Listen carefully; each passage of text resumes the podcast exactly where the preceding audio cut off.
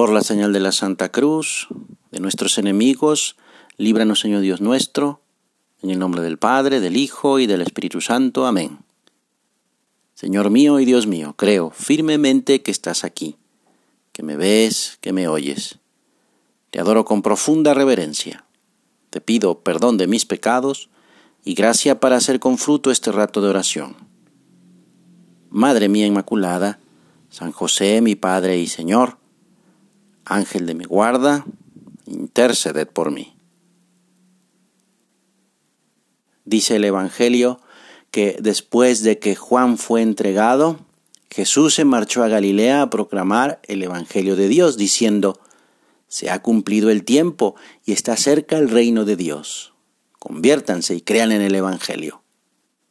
Convertirse y creer en el Evangelio. Convertirse no se trata de pasar de portarse mal a portarse bien. Esto sucede cuando uno ya se convirtió. Convertirse consiste en dejar de ver lo que estamos viendo para mirar a Jesús y conocerlo, para seguirlo. Pero lo primero es mirar a Jesús. Pero claro, ¿dónde lo puedo mirar? O dicho de otra manera, ¿dónde está Jesús? Podemos conocer a Jesús especialmente en las Sagradas Escrituras, en la Biblia, que es donde Dios nos habla. Por eso es que el Papa Francisco decretó que el tercer domingo del tiempo ordinario sea un día dedicado a la palabra de Dios. Y para este año, el domingo de la palabra de Dios es el 24 de enero. También el Papa Francisco insiste en la necesidad de comprender las palabras contenidas en la Biblia para experimentar el amor de Dios, un amor que no tiene precio y es capaz de transformar la propia vida.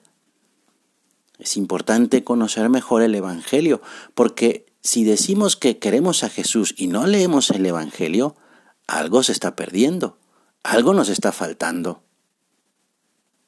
Afirmaba San José María que las escrituras no solo permiten a los lectores conocer la vida de Jesús, sino que también los empuja a imitarlo. Hemos de reproducir en la nuestra la vida de Cristo, conociendo a Cristo a fuerza de leer la Sagrada Escritura y de meditarla a fuerza de hacer oración.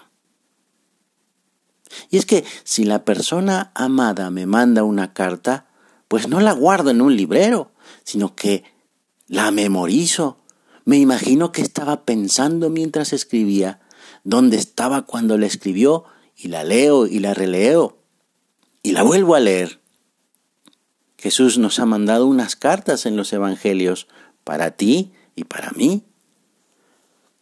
Un amigo decía en un video que vi hace unos días que, sobre todo los adultos, tenemos recuerdos de nuestra niñez, vivencias que nos han marcado y que quizá nos vienen con cierta frecuencia a la memoria y nos dejan eso, una grata sensación al recordarlos.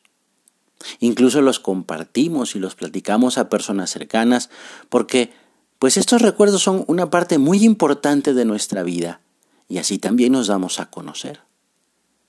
Pues esto mismo hace Jesús en la Biblia. La Sagrada Escritura son los recuerdos de, Jesús, lo que es importante para Él y que quiere platicarte, que quiere compartir contigo. Tú y yo estamos invitados a participar de esos recuerdos de Jesús, su casa, su familia, sus amigos, su pueblo, el lugar donde rezaba, donde jugaba, el taller donde trabajaba y muchos, muchos otros detalles más a través de la lectura de la Sagrada Escritura, llegará la gracia de la transformación, de la conversión. Leer la Biblia no es un acto pasivo, sino que se refiere a una activa búsqueda y después a un encuentro. Si actuamos así, si no ponemos obstáculos, las palabras de Cristo entrarán en el alma, hasta el fondo del alma, y nos transformarán porque la palabra de Dios es viva y eficaz.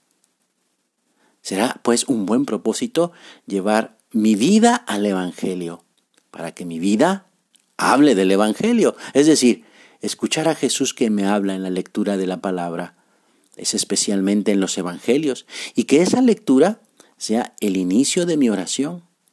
Leyendo se escucha a Dios y orando se le contesta. Al leer el Evangelio, yo después pues me puedo preguntar, ¿qué le diría yo a Jesús? ¿Cómo reacciono yo ante una situación similar que estoy leyendo en el Evangelio? ¿Eso que ha hecho Jesús lo ha hecho conmigo? ¿O eso que le han hecho a Jesús yo se lo he hecho? Y así, decirle a Jesús mis cosas sobre lo que me pasa, mis preocupaciones, mis planes, mis ilusiones, todo lo que traigo en el corazón. Eso es lo que le digo al Señor. Pedir perdón, dar gracias, pedir ayuda, preguntar, agradecer.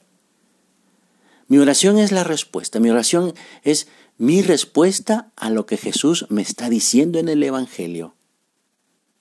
En esa plática donde no hay reglas ni normas, es cuestión de animarse a hablar. Se trata de poner la mirada en el Señor, no tanto en nosotros mismos, porque es a Él a quien le hablamos, pero con nuestras propias palabras. Todavía no te animas a buscar a Jesús en los Evangelios, pues pídele a la Virgen que nos enseñe a escuchar a su Hijo, pues así lo dice San Lucas en el Evangelio. María Santísima escuchaba y meditaba todo en su corazón. Y Jesús mismo reconoció a la Virgen como Madre bienaventurada por escuchar y practicar la palabra de Dios. Ella, que es nuestra Madre, nos ayudará a que conozcamos y nos enamoremos de Cristo en la Biblia, en la Sagrada Escritura. Te doy gracias, Dios mío, por los buenos propósitos, afectos e inspiraciones que me has comunicado en esta meditación. Te pido ayuda para ponerlos por obra. Madre mía Inmaculada, San José, mi Padre y Señor, Ángel de mi guarda, interceded por mí.